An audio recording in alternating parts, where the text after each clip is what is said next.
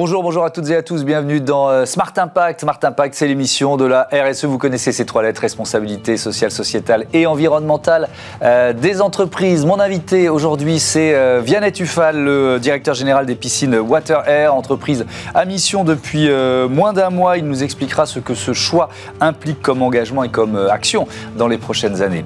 Notre débat, il portera sur la deuxième édition du Top 50 de l'économie sociale et solidaire, organisée par la BNP Paribas, Care News et euh, l'ESSEC, euh, l'occasion d'un coup de projecteur sur un secteur qui est en euh, pleine croissance et qui innove. Et puis pour Smart IDs, la start-up du jour, c'est Kazoo qui propose des alternatives au gâchis de nos appareils électroménagers.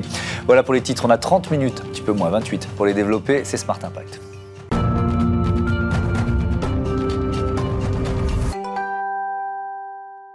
Bonjour Vianney Tufal, bienvenue.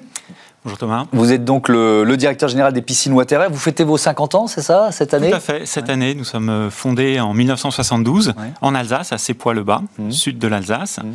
Et Avec une innovation, parce que c'est euh, c'est- cette idée, ce concept original des, des piscines en kit, c'était quoi? C'est quoi l'idée? L'idée, c'est que euh, toutes les familles peuvent avoir le, plaisir de se, de se baigner, d'avoir une piscine dans leur jardin. Mhm. Et pour rendre ce rêve accessible, il fallait absolument avoir à la fois un produit de très forte qualité, la piscine doit durer de nombreuses années, Mhm. et un produit très facile en- à mettre en œuvre pour que cette famille puisse construire sa piscine elle-même. Et donc, euh, dès 1972, nous avons innové avec des panneaux en acier, euh, en acier ondé, qui permettent d'être simplement boulonnés pour euh, monter la structure de sa piscine. Ouais. Et ensuite, un liner vient parfaire l'étanchéité. Et donc c'est vraiment, même si on n'est pas un grand bricoleur, on peut monter la, la- sa piscine en kit, quoi. Alors, bon, il faut quand même être un petit peu bricoleur. Ça, reste D'accord. un, ça Bon. reste un chantier, Oui. euh, mais c'est effectivement extrêmement accessible. Et donc, nous fournissons une, une- un gros manuel euh, qui détaille chacune des étapes à suivre. Et donc, pour peu que l'on soit rigoureux, qu'on n'ait pas peur de, de mettre la main à la pâte, Oui. on arrive à monter sa piscine. Et aujourd'hui, en 50 ans, on a eu 125 000 clients qui nous ont fait confiance et 80% d'entre eux montent leur piscine eux-mêmes. Donc c'est effectivement relativement Ouais. accessible. Euh, capital de 10 millions d'euros détenu à 80% par l'équipe de direction, 20% par des investisseurs financiers. Euh, évidemment, c'est une entreprise française, on l'a vu, créée en 72, plus de 300 salariés aujourd'hui. Et donc, ces engagements pour euh, le développement durable. On va parler de, du statut d'entreprise à mission Mhm. dans un instant, mais, mais dans l'histoire des piscines water air, qu'est-ce que, qu'est-ce que ça représente, cette idée de, de développement durable? Alors, dès le début, avec notre, notre structure de panneaux en kit, on, on livre les piscines en kit, Mhm. on s'est aperçu qu'on pouvait maximiser, optimiser le transport. Et donc, au lieu d'avoir un camion qui transporte une piscine, on a par exemple, chaque camion transporte entre 5 et 11 piscines pour livrer nos clients à travers toute la France. Donc, une, une très forte optimisation du transport Ouais. que nous permettait notre technologie. Mhm. Euh, dès 2006, nous nous sommes euh, astreints à réfléchir un petit peu aux valeurs qui portait l'entreprise, la solidarité, l'innovation, le progrès. Euh, nous avons ensuite développé, euh, nous sommes devenus euh, ISO 9001 pour asseoir nos processus qualité. Dans Mhm. tout ce travail, nous nous sommes aperçus que nous travaillons en fait dans la durée pour asseoir la pérennité de l'entreprise, parce que nos clients veulent avoir un point de contact Ouais. tout, au, tout au cours de la, la durée de leur piscine. Mhm. Et, et chemin faisant, en 2008, nous avons fait notre première politique RSE avec un bilan carbone de l'entreprise, un bilan carbone de nos piscines et un certain nombre d'actions euh, au niveau du bureau d'études. Qu'est-ce que vous avez changé après, après ce bilan carbone? Alors après ce bilan carbone, on a adopté des mesures de d'éco-conception pour tous nos produits. Pour que chaque produit consomme moins de matière, soit plus efficace que le, le produit précédent. Et ça a donné naissance à un certain nombre de produits. Le premier, le plus emblématique, c'est notre couverture Solae, qui est une couverture 4 saisons, euh, donc une couverture à barre pour les piscines, qui Ouais. protège la piscine des impuretés qui va surtout chauffer l'eau de la piscine grâce à l'effet de serre et donc euh, augmenter la température de 7 à 9 degrés en plus par rapport à une piscine traditionnelle. Ouais. Et grâce à cela, on évite la pompe à chaleur, Mhm. on évite les réchauffeurs et ça permet de chauffer sa piscine en saison Mhm. euh, sans électricité. Euh, Vous avez annoncé le, le 17 janvier dernier que euh, le Piscine Water Air devenait entreprise à mission. Pourquoi ce choix? Alors, l'année dernière, nous avons refait une, une- une démarche de RSE pour Mhm. voir quelles étaient les prochaines étapes qui étaient devant nous. Et à travers tout ce, tout ce travail avec le consultant qui nous a accompagnés, nous avons mis en avant euh, notre ADN, notre histoire, notre raison d'être, ces, ces piscines qui sont accessibles, durables, euh, sur mesure. Et en travaillant finalement toute notre raison d'être et cette politique RSE, nous avons voulu prendre parti, prendre euh, fait de la loi Pacte de 2019 qui mhm. permet à toutes les entreprises de choisir un statut où on inscrit sa mission dans les statuts et où surtout on y inscrit un certain nombre d'objectifs opposable pour l'entreprise. Oui, parce que c'est, on peut, on peut définir sa raison d'être. C'est une, c'est une fusée à plusieurs, plusieurs étages, la, loi Pacte. Mais quand on l'inscrit dans les statuts, quand on devient entreprise à mission, euh, c'est encore un, cran supplémentaire. Qu'est-ce que ça change? Ça change euh, la dynamique dans l'entreprise. Ça apporte une, un mode de management différent, puisque mmh. à partir de cette année, nous allons cascader cette mission, les objectifs dans les points d'évaluation annuels, dans les fiches de projet qui nous permettent de mener à bien euh, les projets de l'entreprise, et donc d'avoir l'ensemble de l'organisation focalisé sur l'atteinte de ces objectifs euh, en termes de culture d'entreprise, en mmh. termes de euh, trajectoire bas carbone, et ainsi de suite. ça permet aussi de partager cette mission, cette vision avec notre écosystème, mmh. avec nos fournisseurs que nous avons consultés, avec nos partenaires à l'export et euh, ainsi d'avoir une, un business model, d'avoir une, une, entreprise beaucoup plus solide à l'avenir mmh. pour durer. Alors, si on rentre un peu dans, dans le détail, euh, par, par, exemple, est-ce que sur les matériaux que vous utilisez, est-ce qu'il y a une, est-ce qu'on peut recycler une piscine ou est-ce qu'on peut utiliser des matériaux recyclés pour la, euh, pour la construire? Alors nos piscines sont, sont en acier. En Europe, l'acier est un des composants les plus recyclés. 80% de l'acier est recyclé en Europe et donc nos piscines sont par nature recyclées mhm. à 80% et elles utilisent extrêmement peu de béton, euh, 5 fois moins de béton que ce que l'on utilise d'habitude pour une piscine traditionnelle. Donc on a dès le départ un, un impact très faible. Mhm. Et on a un produit de, très forte qualité que l'on garantit 20 ans, ce qui permet à cette piscine de durer euh, le plus longtemps possible. Voilà. Euh, vous parliez de vos fournisseurs. effectivement, quand on euh, se définit comme entreprise à mission, ça, ça engage son écosystème. Qu'est-ce que vous, vous dites On en a parlé avec eux avant. Comment, ça s'est passé et qu'est-ce que ça suppose pour eux? Ça suppose pour eux d'avoir un, un, partenaire de long terme, ce que mhm. l'on est avec eux. On travaille avec certains depuis plus de 15 ans. On partage avec eux nos, plans de chargement, nos plans de production sur l'année. On est là pour les accompagner. Ils sont là pour nous accompagner en fonction des accélérations de marché, des difficultés parfois à, s'approvisionner, comme on, vient de le voir sur ces 18 derniers mois, et où on est avec eux, à leur côté, pour réussir à, passer ces épreuves industrielles en leur donnant notre confiance mmh. et en investissant sur l'avenir. On co-construit aussi certains de nos produits avec eux pour leur faire euh, leur donner un. Mais est-ce que ça veut dire, euh, si, si, on essaye de pousser un peu la logique, que, que certains peuvent pas vous suivre? Vous voyez ce que je veux dire? Parce que vous avez placé le curseur un peu plus haut et donc certains peuvent pas vous suivre. Euh, oui. Donc ça, c'est arrivé déjà ah bah, Ça arrive effectivement les, avec les fournisseurs avec lesquels on n'arrive pas à établir cette relation de long terme. Effectivement, on arrête de travailler avec eux. Et cette dimension de long terme est, très importante pour nous mhm. parce que nous souhaitons accompagner nos clients dans la durée. Euh, les, les, 125 000 clients dont je vous parlais tout à mhm. l'heure sont des clients directs de l'entreprise et nous sommes là pour les accompagner tout au long de la vie de leur piscine en termes de, de pièces détachées, de lutte contre l'obsolescence programmée. Mhm. Et donc on a besoin de cet investissement dans le long terme avec nos fournisseurs pour être auprès de nos clients. Lutte contre l'obsolescence programmée, ça existe dans ce secteur-là? Ça existe. Euh, on travaille euh, très très dur au niveau de, nos pompes, par exemple. Nos pompes sont, garanties 4 ans. Pompes de filtration Les pompes de filtration.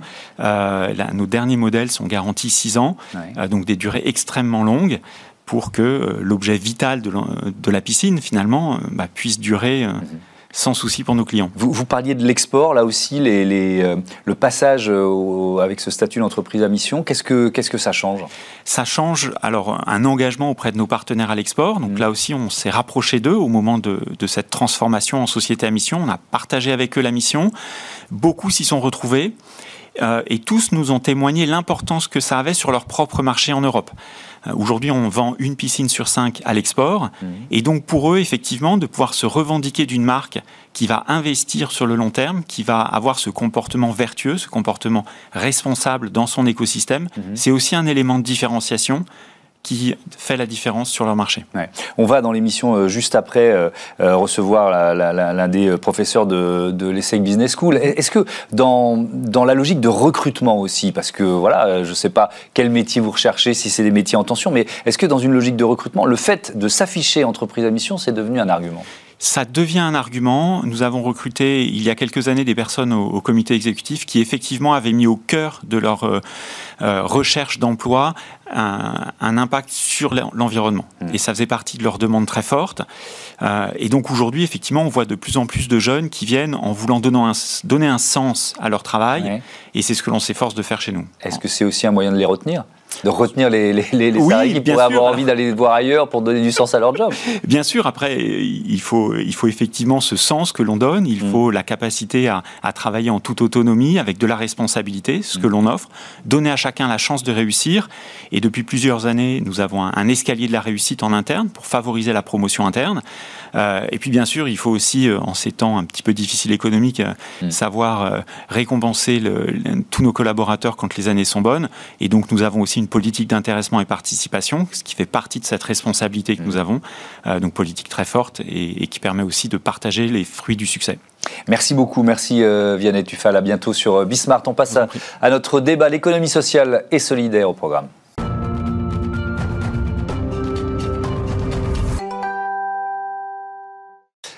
Et pour euh, découvrir cette deuxième édition du Top 50 de l'économie sociale et solidaire, je vous présente mes invités. Euh, Thierry euh, Sibiode, bonjour. bonjour. Bienvenue, vous êtes professeur titulaire de la chaire Innovation et Entrepreneuriat Social à l'ESSEC Business School. À vos côtés, Fabien de Castilla, bonjour. Bonjour. Le co-directeur général de l'association ARES. Tiens, je commence avec vous. C'est quoi ARES? ARES, c'est un groupe d'entreprises d'insertion qui existe depuis 30 ans et dont le métier est de lutter contre l'exclusion. Et pour réaliser cette mission, on développe ce qu'on appelle des entreprises tremplins. Des entreprises qui vont recruter des personnes éloignées de l'emploi, les salariés pendant une période d'environ un an, et à l'issue de ce parcours, les accompagner à trouver un job pérenne dans notre société. Donc c'est un sas, un tremplin entre une situation de précarité mhm. et une situation pérenne dans notre société. Oui, avec plusieurs euh, structures euh, différentes. Vous faisiez partie des, lauréats, des 50 lauréats de la première édition de, de ce top 50, c'est le cas de le dire? Et Effectivement, on a la chance de faire partie des topistes euh, du top 50. Ah, les topistes, c'est... Je crois qu'on dit les topistes, on, on m'a dit de dire les topistes. ok. Qu'est-ce que ça change? Qu'est-ce que ça représentait pour vous, ça? En fait, c'est une vraie crédibilisation de notre démarche. Euh, il y a peu d'organismes aujourd'hui tiers qui euh, euh, crédibilisent l'action de groupes associatifs comme ARES, et donc ça permet de montrer la qualité des réalisations qu'on enfin, qu'on réalise en termes d'impact social. Et, c'est intéressant parce que cette question de la crédibilité de l'entrepreneuriat social et solidaire, elle est, elle est au cœur de notre débat. Thierry Sibieux de l'ESSEC, elle est partenaire de Stop 50 qui a été créé par BNP Paribas avec Care News. C'est quoi l'ambition de ce classement? Pourquoi il a été fait? Oh, c'est d'abord de mettre en visibilité euh, un certain nombre euh, d'initiatives euh, particulièrement positives pour la société. On ne va pas dire vertueuses parce que la vertu c'est compliqué. Hein. On s'aperçoit que ceux qui prêchent la vertu, c'est souvent pour les autres et pas pour eux. Donc on va parler de, de démarches positives. c'est l'idée aussi de légitimer les choses. Et puis c'était aussi de, de, voir qu'une grande banque comme BNP Paribas s'engage. Bah, c'est une bonne nouvelle. alors on peut toujours dire et il faudrait qu'ils fassent plus. Oui c'est vrai, ils devraient faire plus. On leur dit toute la journée, faites plus. Mais je crois que c'était euh, aussi une façon de montrer que l'économie sociale et solidaire, c'est pas simplement une chapelle de, militants euh, dans leur village gaulois, mais c'est des acteurs qui sont porteurs d'un vrai projet, d'une vraie forme d'organisation et de gouvernance euh, pour justement régler des problèmes que la société ne sait pas régler. Et alors, quand je parlais de crédibilité, ça suppose aussi de, valider la, démarche. C'est un peu l'objectif aussi de ce de Stop 50. D'ailleurs, la, la, deuxième édition est révélée ce jeudi 10 euh, février. Comment vous évaluez les entreprises? C'est pas si simple. Alors effectivement, euh, vous avez raison, hein, le, rôle de l'universitaire de service, c'est évidemment d'apporter une garantie méthodologique. Alors, il euh, faut être très modeste, hein, parce qu'il y a plein de biais, il y a plein de, il y a, y a plein d'incertitudes. Hein. Cette évaluation, c'est un phénomène extrêmement complexe. Mm. Mais il y a un moment où c'est pas parce que c'est complexe qu'il faut pas y aller. Et euh, bon, Paul Valéry disait, euh, ce qui est exact est compliqué, mm. et ce qui est simple est faux. Mais bon, il faut accepter que le, le, un peu un peu d'erreur pour pour avancer. Moi, j'ai vu robustesse, solution, engagement, responsabilité. Eh ben ça, c'est les grands mots ça, mais euh, qu'est-ce qu'il y a derrière Première idée, c'est de regarder quel est le bénéfice apporté à la société, quel est le plus. J'ai parlé de société positive. Ça, c'était à peu près 40% des, des, des, de la note. Après, vous aviez la, solution. Alors, qu'est-ce qu'on entend par euh, solution? C'est euh, est-ce que c'est innovant? Est-ce que c'est réplicable? Mm. Vous avez dans le, dans le top 50, vous avez des petites associations ou des petites entreprises qui démarrent. Puis vous avez aujourd'hui, Arès est un des, un des gros acteurs mm. avec 1000, 1000 salariés. Donc vous aviez cette dimension-là de la, de, la, de la solution. Après, il y a la notion d'engagement. Mhm. Qu'est-ce que l'organisation fait au-delà de sa, de sa propre activité pour euh, contribuer à l'écosystème? C'est quelque chose qui est, qui est Mhm. important. Il y avait bien sûr euh, la pérennité. Alors, quand on est sur de l'entreprise sociale, euh, une entreprise, bah, c'est pérenne jusqu'au moment où ça n'est plus. Hein Voilà, donc euh, c'était un point qu'on regardait. Mhm. Et puis, euh, tout ce qui est pratique responsable, euh, puisque, comme vous le savez, euh, euh, c'est pas parce qu'on est entreprise de l'économie sociale et solidaire qu'on est euh, euh, vertueux par nature. Alors, je vais reprendre ce terme que je n'aime Ouais. pas, mais euh, Jean-Marc Borrello, le président du groupe SES, dont une des associations est, est parmi les topistes, Ouais. euh, dit euh, statut n'est pas vertu. Et effectivement, euh, il y a une nécessaire vigilance à avoir. Mm. Donc nous, ce qu'on a fait, c'est qu'on a, euh, on a travaillé sur euh, la transparence. Pour vous donner un exemple, Fabien était dans le comité des parties prenantes qui avait été rassemblé pour euh, faire évoluer le, le questionnaire. Et puis Fabien a eu envie de postuler euh, de nouveau. Et donc il s'est retiré euh, de- du, du comité pour euh, justement euh, voilà, garantir euh, Mhm. Le fait que c'était euh, quelque chose de, de- de rigoureux. Alors justement, Fabien de Castilla, est-ce que vous pensez que cette économie sociale et solidaire, qui est, plus- qui est quand même, on est dans un mouvement euh, euh, qui, qui devient important avec de plus en plus de, euh, d'entrepreneurs, jeunes ou pas d'ailleurs, qui se, qui se placent dans cette perspective-là, euh, est-ce qu'elle a besoin, cette économie, de se structurer, de se consolider aujourd'hui? Alors, je pense qu'elle s'est beaucoup développée, effectivement, ces dernières années. On est passé d'un- ensemble de villages gaulois euh, un peu euh, dans, dans leur monde qui Mhm. s'est euh, ouvert, et le monde s'est aussi ouvert sur cette économie sociale et solidaire. On parle même d'entrepreneuriat social, d'impact. Aujourd'hui, les, les mots évoluent et ont un sens. Je pense qu'aujourd'hui, effectivement, cette, cette euh, économie sociale et solidaire, pour reprendre vos termes, elle a besoin d'accélérer, elle a besoin de grandir, elle a besoin de se structurer, et ça passe notamment par le recrutement de nouveaux talents, où aujourd'hui, c'est un secteur qui a besoin euh, de recruter les personnes qui sont en capacité de porter des projets innovants et impact. Mais est-ce que c'est plus facile qu'avant? Euh, Euh, Notamment, alors il y a, évidemment, il y a, il y a beaucoup de sources de recrutement, il n'y a pas que les grandes écoles, mais si je, je fais un focus sur les, les grandes écoles, euh, c'est peut-être plus dans la démarche des, des diplômés de se dire tiens, je vais, je vais donner du sens à, ma, à, à mon premier job et, euh, et aller vers l'économie sociale et solidaire. Est-ce que c'est vrai ça? Alors, il y a de plus en plus de personnes, et heureusement, il y a des personnes comme, comme Thierry qui Ouais. font bouger les lignes dans les grandes écoles. Mhm. Après, concrètement, euh, agir dans l'entrepreneuriat social, c'est quand même quelque chose de, je pense, un peu plus difficile que dans une entreprise classique parce que Ouais. vous conciliez à la fois un business classique avec de l'impact et avec une solution euh, sociale ou environnementale. Mhm. Et, et- et ça crée une sorte de dissonance qui est compliquée à gérer au quotidien puisque vous devez concilier la rentabilité, de l'efficacité économique avec de l'impact social pour des personnes, par exemple, qui n'ont pas travaillé depuis longtemps euh, chez RS. Euh, Vous, vous l'enseignez ça euh, Est-ce qu'il y a une demande de plus en plus forte? Oui, euh, indiscutablement oui, de- depuis 20 ans, puisqu'on a créé la chaire. La chaire a 20 ans cette année. Ouais. hein. Bon Donc, anniversaire. euh, donc merci. Euh, on a indiscutablement oui. Alors maintenant, on est, on est quand même sur un- une démarche où, euh, le- comme vous le savez, le monde a changé. Et le discours que moi je tenais euh, aux étudiants il y a 5 ou 10 ans, euh, quand ils intégraient la chaire et qui était interpellant, c'est le discours de l'école aujourd'hui. C'est ce que tout le monde dit. Ouais. Donc l'enjeu de l'économie sociale et solidaire, l'enjeu des entrepreneurs sociaux, c'est de montrer que non seulement ils parlent, mais ils font. Donc d'un côté, c'est formidable parce qu'on a convaincu. Ouais. Hein, le discours est intégré. Mhm. Mais de l'autre, euh, qui fait quoi? Parce que c'est assez facile de dire euh, euh, je- on, on- fait, on Ouais. fait de l'impact. Le mot impact, Oui. euh, qui est un mot euh, qui a beaucoup de sens. De plus en plus, euh, on Oui, c'est ce qu'on appelle en bon français le purpose washing. quoi. C'est ça. On se, on se déclare à impact, euh, mais qu'est-ce qu'il y a derrière? Ça mange pas de pain. Et donc, ça, alors c'est c'est ce qu'on appelle les mots valises. hein, nous, on aime bien dire ça. On met ce qu'on veut dedans. Euh, et donc, ça pose la question de l'évaluation. Et en fait, pour nous, euh, aujourd'hui, notre nouvel euh, horizon, on va dire, c'est de promouvoir une évaluation qui soit dans toutes les entreprises qui se réclament de ces actions à impact et qui permettent, comme on évalue la performance financière, comme on, on- on évalue les performances comptables, d'évaluer le degré d'engagement. On ne demande pas à tout le monde de faire, euh, on demande pas à tout le monde de faire euh, 30% de bénéfices par an, par exemple. Eh ben, on ne demande pas à tout le monde de faire le même degré d'impact. Mais ce qui nous paraît important, c'est d'être en capacité d'attester de qui fait quoi Hmm. et de à quel, di- à, quel, degré, à quelle intensité, avec quelles ambitions et quels objectifs?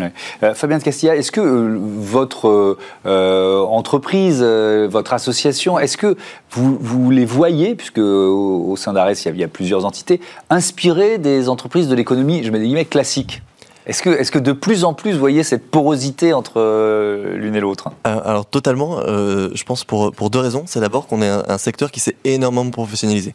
Il y a 20 ans, quand on faisait les, proposait les parcours d'insertion, concrètement on collait des étiquettes dans des ateliers, des activités à très faible valeur ajoutée. Mhm. Aujourd'hui on fait de la réparation, aujourd'hui on fait de la préparation de commandes, à ce qu'on appelle des WMS, des logiciels informatiques. Mhm. Donc il y a une vraie professionnalisation qui a été imposée par le fait que même si on fait de l'impact, on agit dans l'économie de marché et on se doit d'être au niveau de qualité des entreprises classiques. Mhm. La deuxième raison, c'est qu'on voit vraiment un mouvement de fond des entreprises qui souhaitent s'engager et faire de l'impact.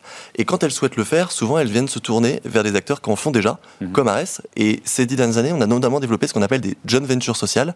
Les joint ventures sociales, ce sont des sociétés hybrides co-créées par une association et par une entreprise. Et donc en fait, on se marie avec une entreprise Ouais. et on, on a vraiment cette dimension euh, militante d'aller réconcilier ces deux univers. Moi, je ne crois pas à euh, l'univers de l'ESS dans son coin. Euh, ça Ouais. ne se développera pas et on n'aura pas d'impact. Ouais. Ça, ça pose aussi la question des entreprises à, à- à mission. On recevait ici le, le patron, le directeur général du groupe Rocher, qui, a, qui a sorti un rapport il, y a, il y a quelques semaines. Il, il dit qu'il y a autour de 400 euh, euh, entreprises à mission en, en- en France aujourd'hui. Co- comment vous percevez ce, ce mouvement? Est-ce que vous vous dites que finalement, moi, je- moi je- ma première réaction, c'est de dire c'est pas tant que ça, 400 en, en deux ans, parce que c'est les deux ans de la loi Pacte. Et puis il me disait, mais euh, finalement, c'est quand même aller relativement vite. Est-ce que vous êtes d'accord avec cette idée? Oui, je suis d'accord avec l'idée que c'est une très belle euh, opportunité qui est offerte aux organisations, aux entreprises qui ont envie de s'engager. Euh, et cette idée qu'on inscrive dans les statuts, parce qu'une Oui. raison d'être, euh, une mission, euh, on n'a pas attendu la loi pour l'avoir. Mais la grande nouveauté, c'est qu'on l'inscrit dans les statuts. Oui. Donc on crée de l'irréversibilité et on crée un devoir de redevabilité. Il faut rendre des comptes. Bien sûr. Et donc ça, ces deux éléments-là sont cruciaux. Alors après, pour moi, c'est un, un- un très beau pari sur l'intelligence collective. C'est-à-dire que c'est un très bel outil. Si on s'en saisit convenablement, et si donc on travaille sur ce langage commun qu'on doit avoir, ces outils de mesure, ces outils d'évaluation, alors oui, euh, ce sera une réussite. Et c'est pas si mal 400 parce que effectivement aujourd'hui, il y a encore cette incertitude sur euh, si je m'engage, euh, est-ce que je vais être mesuré? Et Alors je voudrais juste rajouter un point parce que Fabien est modeste, mais le l'inventeur de la jeune version sociale, il est là. la première jeune version sociale qui a Ouais. été créée, hein, elle a été créée, c'était Logins, c'était le groupe Ares avec un groupe qui s'appelait d'Entresangles à l'époque, Camion Rouge. hein, Ouais. maintenant c'est passé chez les Américains. Mhm. Euh, et c'est la première jeune venture sociale qui a été créée. C'était la première fois qu'on avait cette idée de marier les, les- Et c'est- C'est c'est drôle parce que ma dernière question, elle portait sur l'innovation. Bon, donc vous y avez en partie répondu, mais c'est- c'est l'économie sociale et solidaire, c'est un, un levier d'innovation? Alors nous, on est constamment dans des logiques d'innovation. C'est Ouais. inscrit dans l'ADN d'Ares depuis, euh, depuis sa création il y a 30 ans. On a développé des modèles à destination des personnes handicapées, d'autres pour des détenus, en créant des entreprises d'insertion dans les prisons, des structures d'insertion euh, euh, au bord de la mer pour euh, accompagner des SDF parisiens en, en fin de carrière, entre guillemets, jusqu'à la retraite. Donc ça fait 30 ans qu'on développe des innovations. Pourquoi? Pourquoi c'est obligé, en fait, d'une certaine façon? Pourquoi c'est obligé? Parce que le projet d'ARES, c'est non seulement d'accompagner les personnes en difficulté. Mais c'est aussi de faire émerger pour essaimer ensuite des solutions pour notre société. Donc on a vraiment cette vocation de créer quelque chose qui soit ensuite réplicable pour la société. Euh, et, et on est constamment en train de penser à quelles sont les fragilités, de quels sont les nouveaux publics qui seront en difficulté et comment les accompagner. On travaille en ce moment, par exemple, pour vous donner euh, une illustration, sur comment est-ce que je crée des parcours vraiment professionnalisants pour qu'à l'issue d'un parcours d'insertion, la personne ait suffisamment de compétences pour ne pas retomber dans des, des trappes de pauvreté dans les prochaines années. Donc ça, c'est une forme d'innovation en créant des passeports de compétences sur une période de, de- restreinte. Merci beaucoup. Merci, Merci à vous. à, à tous les deux euh, d'être venus nous présenter ce top 50 de l'économie sociale et solidaire. C'est l'heure de Smart euh, IDs, une start-up en pleine lumière.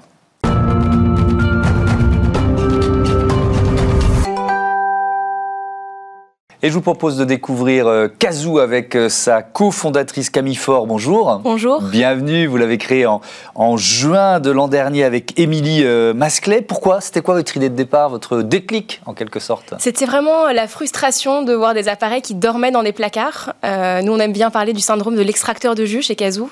Euh, donc voilà, c'est cette euh, machine, cet appareil qu'on a acheté, qu'on a utilisé à fond pendant trois semaines, pendant trois mois, pour ensuite qu'il reste dans un placard. Et Qui en prennent fait, de la place qui prennent de la place, qui nous rappellent chaque jour le choix qu'on a fait et Oui. pas forcément judicieux. Or, on sait aujourd'hui que, en fait, pour limiter l'impact écologique de notre consommation, euh, l'essentiel, c'est de prolonger la durée de vie des appareils qui sont créés, de limiter la surproduction, en fait, de produits neufs. Mhm. Donc nous, ce qu'on a voulu faire, c'est créer un service qui soit simple, accessible, pour permettre d'utiliser un appareil quand on en a vraiment besoin et quand on n'en a plus l'utilité, de pouvoir en fait le renvoyer simplement pour qu'il soit réutilisé par quelqu'un d'autre. Alors, si on rentre dans le détail, comment ça marche, Kazoo? Alors comment ça marche? Euh, Il suffit de se rendre sur notre site heikazoo.com. Vous pouvez choisir un appareil. Parmi, euh, on a quatre univers de, euh, de prédilection la cuisine, le café, l'entretien et le bien-être. Euh, et vous allez en fait euh, vous abonner. Donc vous allez choisir un appareil pour le louer chez vous, l'utiliser autant que vous le souhaitez. Et si au bout d'un certain temps vous êtes convaincu que vous en aurez vraiment un usage dans la durée, vous allez pouvoir le garder, l'acheter à prix occasion. Selon une grille de prix qui est dégressive, qui tient compte du nombre de mois de location que vous avez déjà payé. Mhm. Euh, et puis, si vous n'en avez plus l'utilité, pour le coup, vous pouvez simplement le renvoyer. L'étiquette retour est déjà prépayée. Et nous, à réception, on se charge de reconditionner l'appareil et de le remettre en location pour qu'il soit réutilisé par quelqu'un d'autre. Mhm. Le, le- le point de départ, c'est-à-dire vous êtes quoi? Vous êtes partenaire des marques d'électroménager pour avoir du matériel à proposer ou c'est euh, finalement collaboratif? Comment ça fonctionne? On travaille avec les fabricants. Euh, Ouais. effectivement, on, a des, on choisit nos fabricants parce qu'ils sont engagés pour la durabilité de leurs produits. Mhm. Euh, donc, ils, ils ont une démarche d'éco-conception, des matériaux qui vont durer plus longtemps, des machines qui sont réparables. Euh, mais donc, effectivement, on se fournit chez eux. Mhm. Euh, et ensuite, notre autre partenaire, c'est notre reconditionneur, qui est une entreprise qui est située en Ile-de-France, qui est une entreprise de l'économie sociale et solidaire spécialisée dans la réparation de petits électroménagers depuis des dizaines d'années. Euh, donc voilà, c'est une démarche euh, positive puisque ça, ça, ça permet aussi de, de générer de l'emploi local. Bien sûr. Est-ce qu'il y, a- il y a certaines euh, machines qui sont bannies de votre catalogue? Vous dites, bah non, ça c'est pas pour nous. Tout à fait, on essaye d'aligner nos valeurs avec notre catalogue. Euh, donc on a par exemple pas de machine à café en dosette. Euh, de manière générale, on évite tout ce qui est machine un petit peu gadget. On essaie d'avoir des machines qui sont multifonctions, qui vont permettre de, de, de réaliser plusieurs objectifs. Ou pour donner un autre exemple, on, privilégie des nettoyeurs vapeur parce qu'ils permettent de nettoyer sans produits chimiques. Voilà, c'est globalement en effet un, choix sur le catalogue. Euh, vous l'avez évoqué, mais je voudrais quand même qu'on fasse un focus là-dessus. Ça représente quoi le, le- gâchis euh, dans, ce secteur de l'électroménager? Vous nous avez décrit ce que on a tous vécu, je me suis reconnu, c'est-à-dire que effectivement une grosse machine multifonction qui, qui nous a servi trois semaines et encore et, qui dort dans un placard, mais ça représente quoi? Alors j'ai peut-être deux chiffres qui, qui, Ouais. qui, qui montrent ça. Euh, c'est l'ADEME qui a estimé que 85% des produits manufacturés sont jetés dans les six premiers mois de leur vie. Euh, et à côté de ça, alors c'est un chiffre qui concerne le smartphone, mais qu'on peut, je pense, facilement extrapoler euh, au petit électroménager. 75% de l'impact environnemental est lié à la production de l'appareil. Euh, donc ça vous donne un petit peu euh, une idée. Euh, et globalement, un, au- un autre chiffre intéressant, c'est que 50% des appareils qui sont jetés peuvent être réparés en réalité. Donc ça donne une idée un petit peu aujourd'hui du, du gâchis qui est, Ouais. qui est fait pour cet appareil. Oui, alors l'entreprise elle est toute jeune, hein, je l'ai dit, euh, juin, juin 2021. Euh, votre modèle économique, c'est quoi? C'est l'abonnement? Ça, ça fonctionne comment? Oui, tout à fait. En fait, euh, c'est donc un système de location. Euh, nous, on a une particularité, c'est que c'est un- une location qui est sans engagement, donc ça prend la forme d'un abonnement, effectivement. Et l'abonnement couvre aussi du service, puisque si vous avez une panne qui survient pendant votre location, on va nous s'engager à récupérer votre appareil, le réparer et vous le remplacer Hmm. par un autre produit fonctionnel. Ouais. Pour l'instant, vous, donc vous avez un, un- un site de reconditionnement en, en Ile-de-France. Vous en êtes Oui. tout de votre développement? Eh ben, on en est encore au début, puisque Ah oui. ça fait quelques mois euh, seulement qu'on est, euh, qu'on est euh, en commercialisation. Mhm. Mais euh, ça se développe bien, rapidement. Pour l'instant, on est disponible dans toute la France, euh, avec effectivement ce, euh, ce site que vous avez mentionné en ligne de France. Et dans nos projets, on a de se développer sur d'autres gammes de produits. Pour l'instant, on est sur le petit électroménager et on a d'autres euh, verticales en ligne de mire euh, dans l'équipement de la maison. Merci beaucoup, merci euh, Camille Fort, bon vent euh, à Kazoo, merci d'être venu nous présenter votre, votre start-up. Voilà, c'est la fin de ce numéro euh, de Smart Impact. Merci à toutes et à tous de votre fidélité, de votre fidélité à Bismart, la chaîne des audacieuses et des audacieux. Salut